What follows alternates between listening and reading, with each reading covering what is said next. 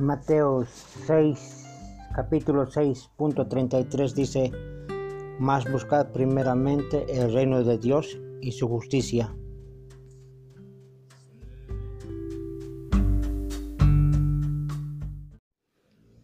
Vemos así que el capítulo 8 y el capítulo 9 están bien correlacionados en este aspecto para entender bien lo que quiere enseñar Mateo y también el libro de Ezequiel en este capítulo respecto a los justos. El capítulo 9 dice claramente 9.4 Pon una señal en la frente a los hombres que gimen y que claman a causa de todas las abominaciones que hacen en media de ella. En el capítulo 8 ya habían, se estudia que el pueblo de Judá había hecho abominaciones, el pueblo de Judá en Jerusalén había cometido idolatría que se practicaba en el mismo templo de Jehová. Las palabras claves son capítulo 8.6 que dice, pero vuélvete y verás aún abominaciones mayores que estas.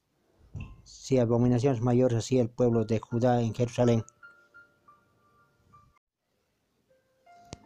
Decían ellos para sí mismos en el punto 12 del capítulo 8, porque dicen ellos, Jehová no nos ve, Jehová ha abandonado la tierra este pensamiento que muy a menudo es recurrente escuchar aún en nuestros días, que Jehová no ve y que Jehová ha abandonado la tierra.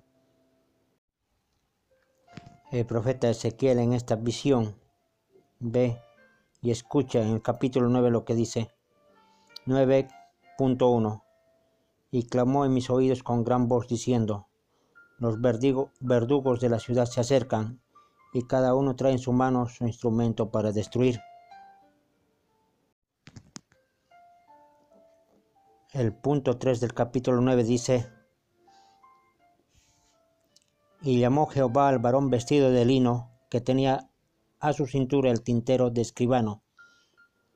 Y le dijo Jehová, pasa por en medio de la ciudad, pon en medio de Jerusalén, y pon una señal en la frente a los hombres que gimen y claman a causa de tales abominaciones que se hacen en medio de ella.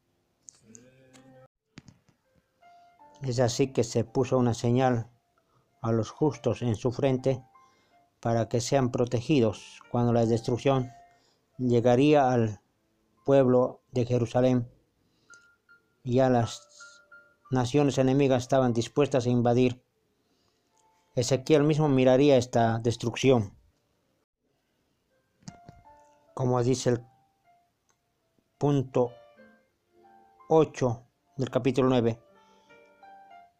Quedé yo solo, me postré sobre mi rostro y clamé diciendo, Ah, Señor Jehová, ah, Señor Jehová, destruirás a todo el remanente de Israel, derramando tu furor sobre Jerusalén. Sí, se mató a ancianos, se mató a toda la gente que no tenía la señal en la frente. Como dice el punto 6, matad a ancianos, a jóvenes y a doncellas, a niños y a mujeres, hasta que no quede ninguno. Pero todo aquel sobre el cual esté la señal, no os acercaréis y comenzaréis de, mi santuario. Y así comenzó la destrucción del pueblo de Jerusalén por haber hecho abominación, como dice el punto 9. La iniquidad de la casa de Israel y de Judá es sobremanera grande, pues la tierra está llena de sangre y la ciudad está llena de perversidad porque han dicho, ha abandonado Jehová la tierra y Jehová no ve.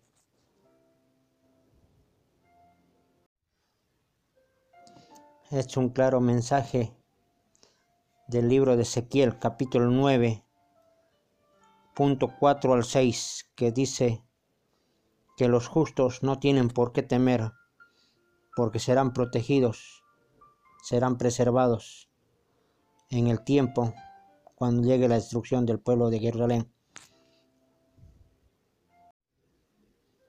como se ve, esto es algo que ha pasado ya en los tiempos de Ezequiel, hace muchos años antes de la venida de nuestro Señor Jesucristo por primera vez a la tierra cuando nació. Ya existía estas cosas y es un paralelismo con lo que pasa en Apocalipsis 7, 23 y lo que pasará en Apocalipsis 7, punto 23.